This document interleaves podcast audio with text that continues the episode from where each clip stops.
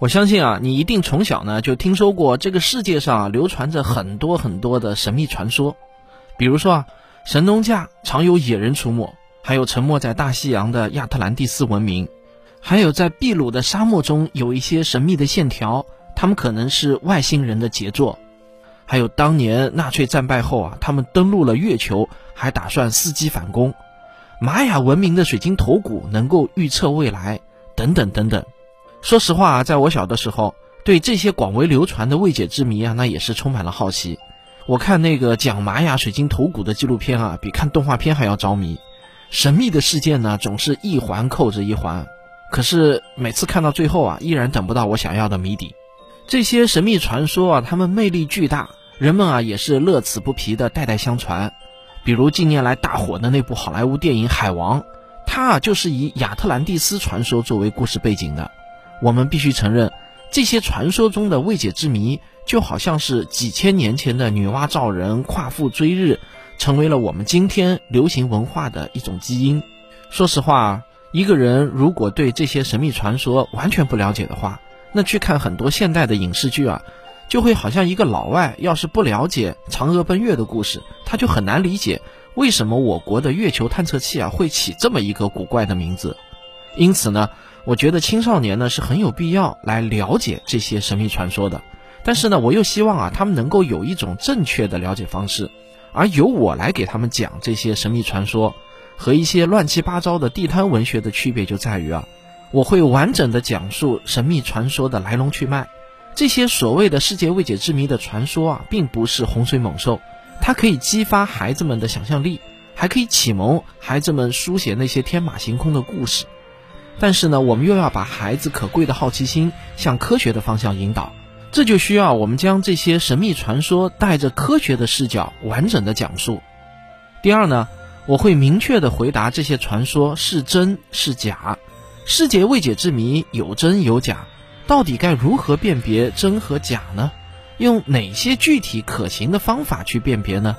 我呢会用孩子们能够听懂的语言，给他们一个明确的回答。第三，我会清晰地讲述探究的过程。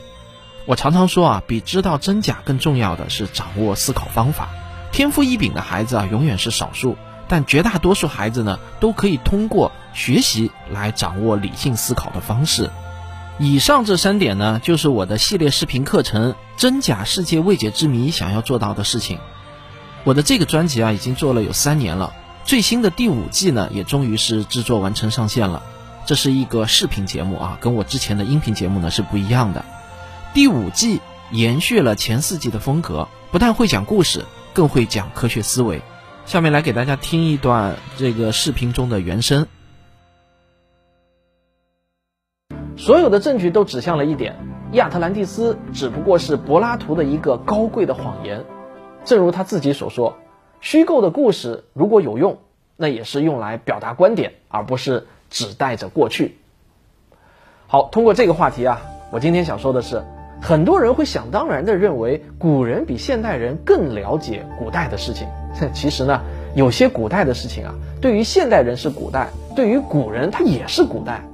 而我们现代人拥有的考古技术是古人远远不能及的。所以呢，古人对于古代的事情，他不如现代人了解的更多。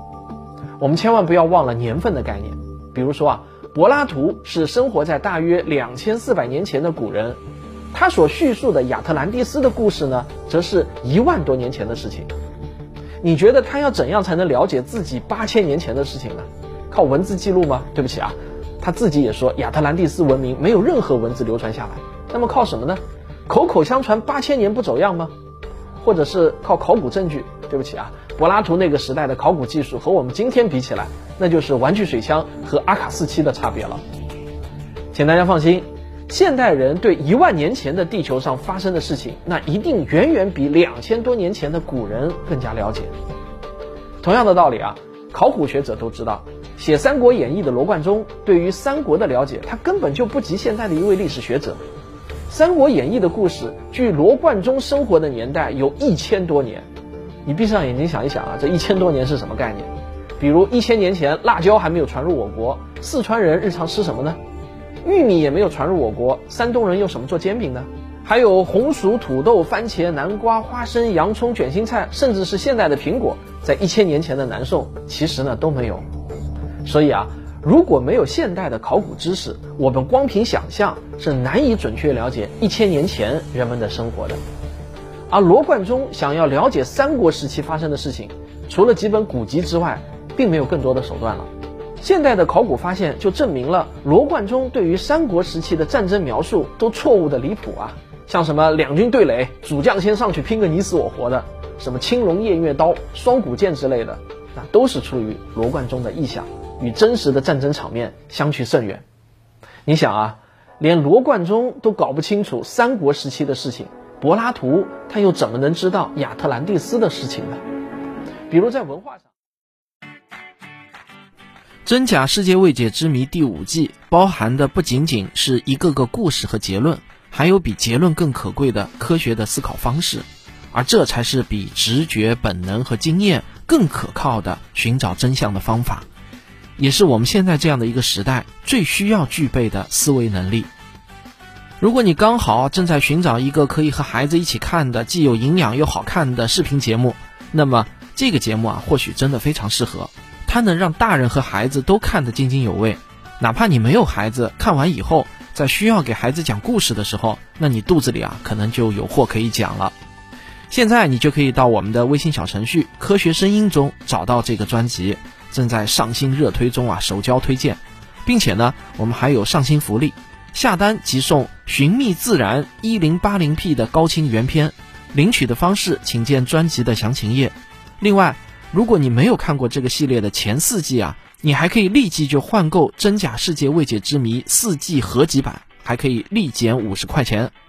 最后特别提醒您，科学声音小程序已经可以支持高清投屏观看，不管是安卓手机还是苹果手机都可以。你可以很方便的投到大屏电视上，和您的孩子舒舒服服的坐在沙发上一起看。好，听了我那么多的免费节目啊，偶尔就让我做一期恰饭节目，这不算过分吧？感谢大家的理解，我会继续为大家制作更多更好的免费节目。